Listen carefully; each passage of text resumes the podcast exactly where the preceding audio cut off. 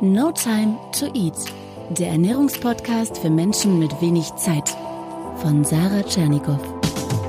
Hier geht es darum, wie du gesunde Ernährung einfach hältst und wie du sie im stressigen Alltag umsetzen kannst. Im Büro, unterwegs, zu Hause.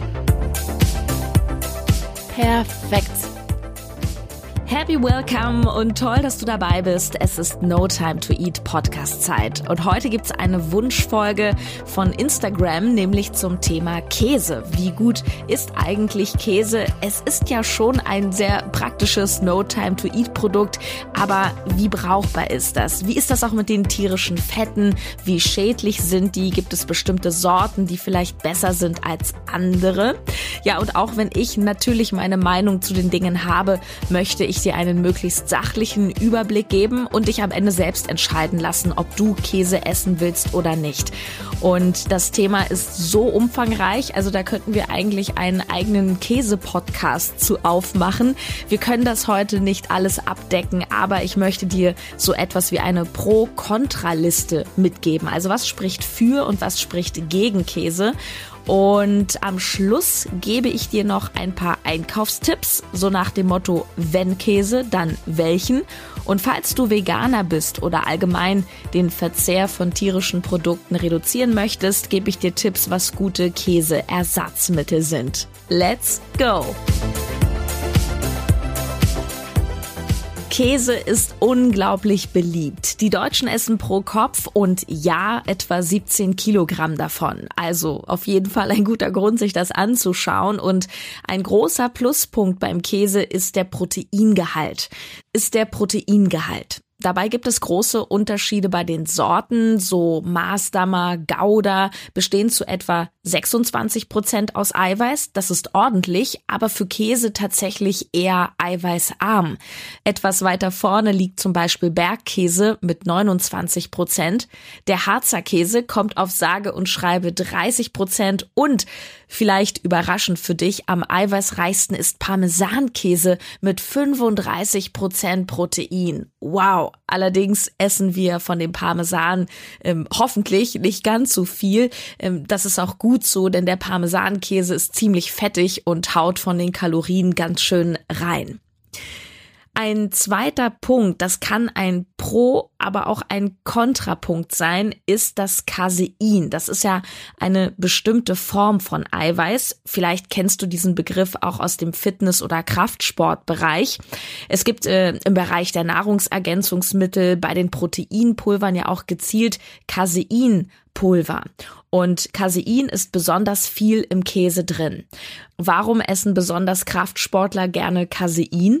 Weil es zum einen, also als Pulver jetzt, eine sehr cremige Konsistenz hat. Also wenn du zum Beispiel Caseinpulver mit Wasser mischt und es abends trinkst, hast du mehr eine Creme, sogar einen leckeren Pudding, als wenn du normales Whey-Protein oder Isolat nimmst.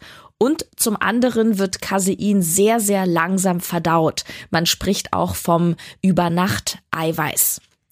Das heißt, Kraftsportler trinken dann abends gerne einen Caseinshake, um über Nacht mit Eiweiß versorgt zu sein.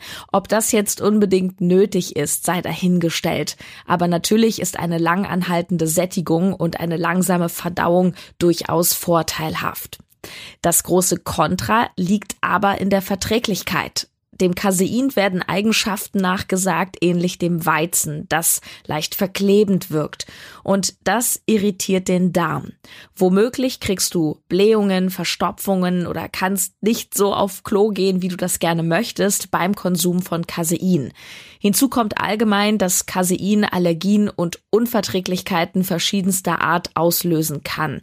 Ähm, ich selber hatte das Phänomen, dass ich ähm, ja eine Unverträglichkeit vermutet hatte und klassischerweise erst auf Laktose getippt habe. Und dann habe ich mir laktosefreie Milchprodukte damals gekauft und hatte das Problem immer noch.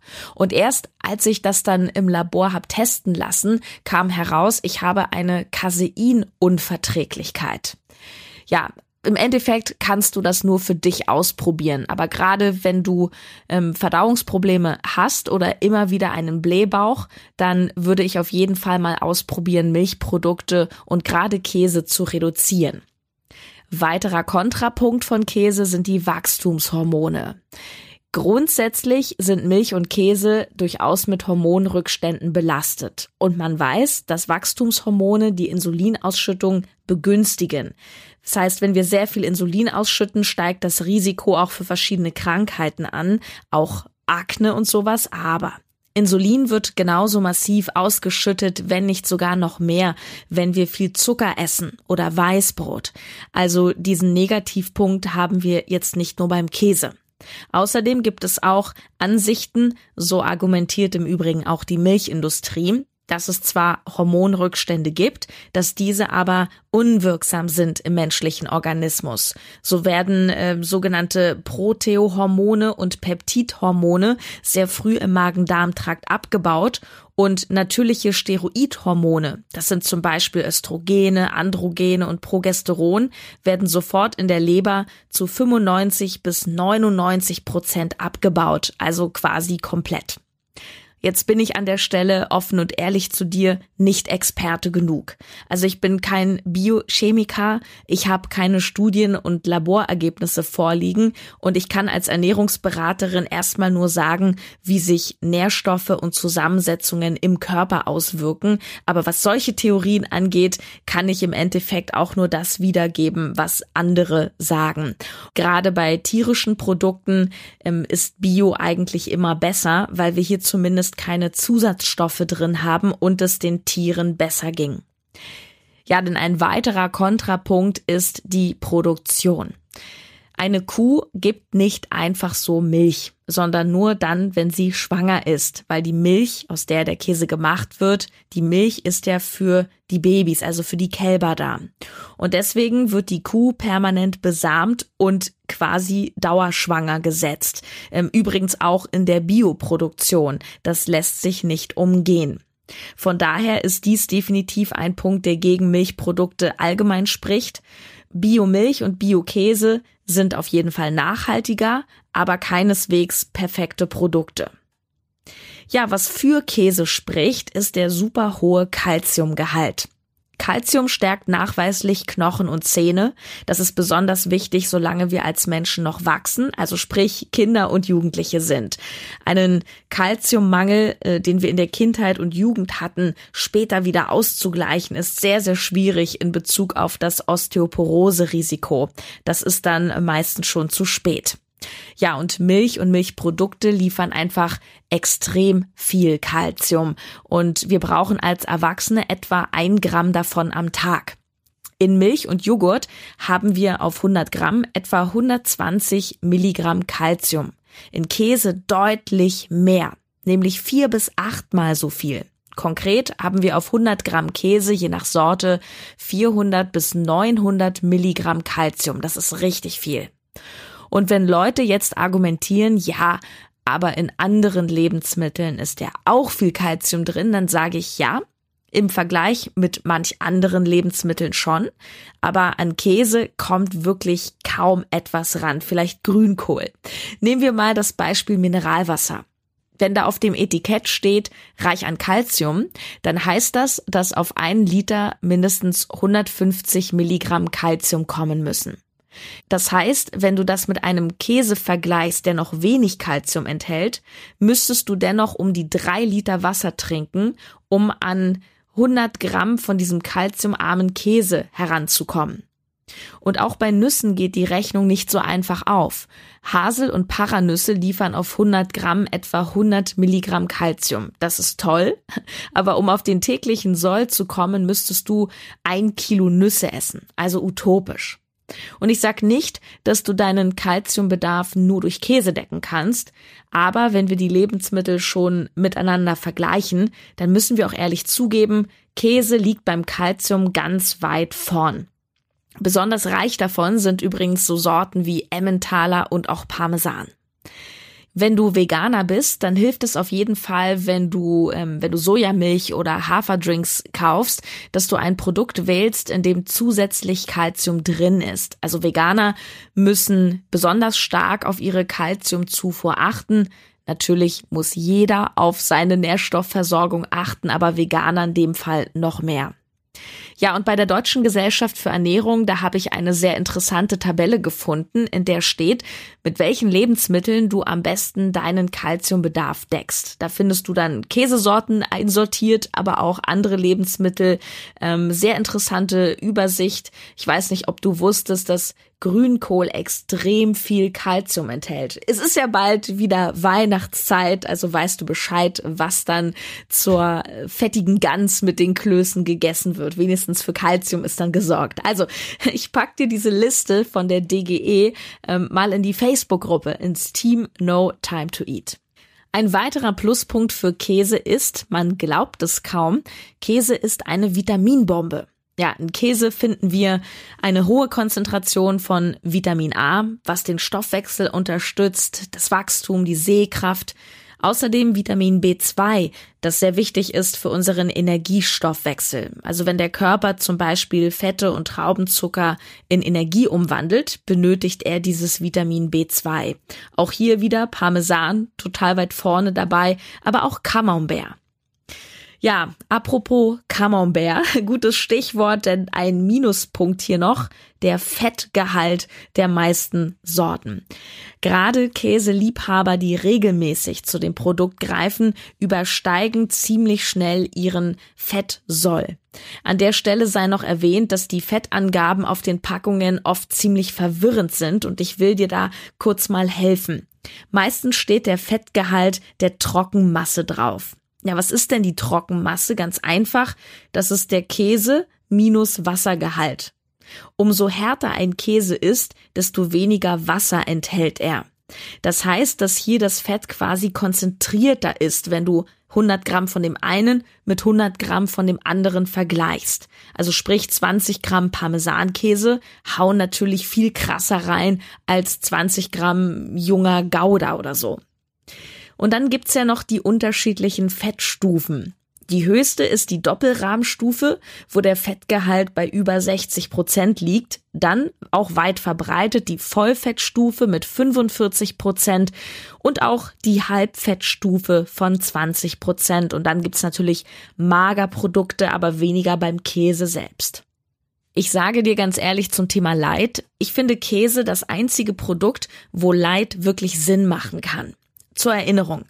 Voll in Ordnung, sich einen ordentlichen Camembert reinzuhauen und ihn zu genießen. Aber wenn bei dir Käse öfter auf den Teller kommt und du noch dazu andere fettige Produkte isst, wie Butter oder Wurst, dann ist Käse fettreduziert auf jeden Fall sinnvoll. Normalerweise bin ich kein Fan von Leitprodukten, weil er zum Beispiel in Leitjoghurt statt Fett dann einfach mehr Zucker reingemacht wird für den Geschmack, bei Käse aber logischerweise nicht.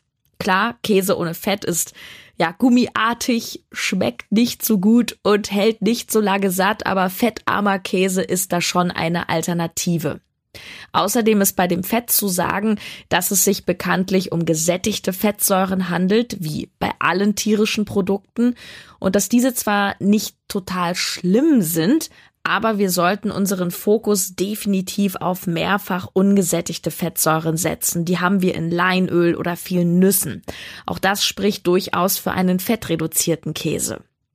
Ein Pluspunkt bei Käse ist, wer eine leichte Laktoseintoleranz hat, kann viele Sorten essen, also eigentlich fast alle. Denn der Milchzucker, nichts anderes ist ja die Laktose, ist in ganz vielen Sorten kaum bis gar nicht vorhanden. Beispiel Cheddar, Gouda, Bergkäse oder auch Appenzellerkäse. Ja, wenn ich jetzt richtig gezählt habe, steht es doch vier, nein, fünf zu vier für den Käse. Aber du solltest dir merken, einfach Käse hat Vor- und Nachteile. Es gibt nicht das schlimme Nahrungsmittel, genauso wenig wie es das Supernahrungsmittel gibt. Wie immer geht's um die Dosierung. Und bevor ich dir noch mal eine kurze Zusammenfassung gebe, noch ein paar Hinweise zu den Sorten und zum Käseersatz. Also zu den Sorten gibt es so viel zu sagen, dass wir eigentlich eine eigene Käse-Podcast-Reihe bräuchten. Ich habe es anfangs erwähnt. Eine Folge dann Mozzarella, eine Folge Schnittkäse, eine Folge Hüttenkäse. Ich glaube, da wären wir auch in drei Jahren noch nicht fertig. Aber ein, zwei Punkte, die für dich interessant sein könnten. Die so ziemlich großartigste Nährstoffzusammensetzung hat Harzer Käse. Ich finde ihn ekelhaft, aber die Nährwerte sind unschlagbar. Um die 30 Gramm Protein auf 100, das ist mehr als im Fleisch. Dazu annähernd null Fett und null Kohlenhydrate. Also du kannst sagen, dieser Käse besteht nur aus Protein. Ist daher gerade für Sportler ein super netter Happen, praktisch in der Sporttasche und man muss es, ja, aber mögen. Man muss es mögen. Dann ist da noch dieser Kümmel drin. Boah, also ich esse ja fast alles, außer Meerrettich, Senf und Kümmel. Also wenn du mich mal erpressen und foltern möchtest, dann tu es mit diesen Lebensmitteln, dann hast du mich schnell gekriegt. Ja, wenn du Käse mit besonders wenig oder fast gar keiner Laktose suchst, dann empfehle ich dir die Sorten Gouda, Butterkäse oder Edamer. Hier wird die Laktose bei der Reifung abgebaut. Und wenn du allgemein zu Unverträglichkeiten neigst, also dahingehend sehr empfindlich bist, bist du mit Ziegen- oder Schafsmilchprodukten meistens besser dran als mit Kuhmilchprodukten. Die Produkte sind oftmals fettiger, aber sie ähneln in ihrer Struktur eher noch der menschlichen Muttermilch, was das Risiko von Unverträglichkeiten senkt. Aber toll ist das bei Unverträglichkeiten alles nicht. Grundsätzlich steigt die Qualität von Käse, wenn du welchen kaufst von einem Produzenten, wo du weißt, dass es den Tieren besser ging. Und am allerbesten sind immer Milcherzeugnisse vom Weiderind. Ja, bleibt die Frage nach Alternativen zu Käse. Als Käseersatz für Pizza oder Aufläufe eignet sich selbstgemachter Hefeschmelz. Und der käsige Geschmack kommt durch die Hefeflocken. Da sind sogar auch B-Vitamine drin. Und diese Hefeflocken, ja, die kriegst du in Biomärkten, Reformhäusern und inzwischen auch in gut sortierten Supermärkten. Du kannst außerdem gerade in Bioläden auch mal Ausschau nach Pizzaschmelz halten. Das sieht aus wie so klassischer Streukäse in kleinen Streifchen, besteht aber aus Kartoffelstärke und Kokosöl. Und wenn du veganen Parmesan haben willst, also den Hartkäse für die Nudeln, dann kannst du diesen recht einfach selber machen, hat man mir gesagt, denn ehrlicherweise, ich habe das noch nicht ausprobiert. Du benötigst Hefeflocken, Cashewkerne, Salz und Knoblauchpfeffer. Gibt da ganz viele Rezepte online, einfach mal auschecken. Außerdem gibt es vegane Produkte, die bestimmten Käsekonsistenzen sehr ähneln. Statt Mozzarella nimm Seidentofu oder statt Camembert nimm Tempeh. Gut, zum Schluss eine kurze Zusammenfassung. Käse schmeckt gut, Käse gibt's in vielen Varianten und Käse ist beliebt. Wie so oft jedoch können wir nicht pauschal sagen, das eine ist nur gut oder nur schlecht. Für Käse sprechen unter anderem der hohe Eiweiß- und Kalziumgehalt, viele Vitamine und die Tatsache, dass du auch mit einer Laktoseempfindlichkeit fast alle Sorten essen kannst. Für Sportler kann der hohe Anteil an Casein, ja allgemein an Protein, von Vorteil sein. Casein kann aber auch nachteilig sein, weil es die Arbeit des Darms irritieren kann. Gegen Käse spricht außerdem Wachstumshormone, wobei die Auswirkung auf den menschlichen Körper hier diskutiert wird, und vor allem die Produktion. Käse aus der Massentierhaltung ist minderwertig. Gegen Käse spricht auch der meist hohe Fettgehalt und der überwiegende Anteil gesättigter Fettsäuren. Für Käse wiederum spricht, dass hier eine Light-Version, also eine fettreduzierte Variante, durchaus Sinn machen kann. Ich ganz persönlich, ja, ich esse auch mal gerne Käse, versuche das Ganze aber sehr in Maßen zu halten. Also es gibt definitiv viel bessere Lebensmittel. Ich halte Käse eher für ein Genussmittel, was man dann aber auch nicht ganz verteufeln muss. Also ich wünsche dir auf jeden Fall viel Spaß mit deiner nächsten Käseentscheidung.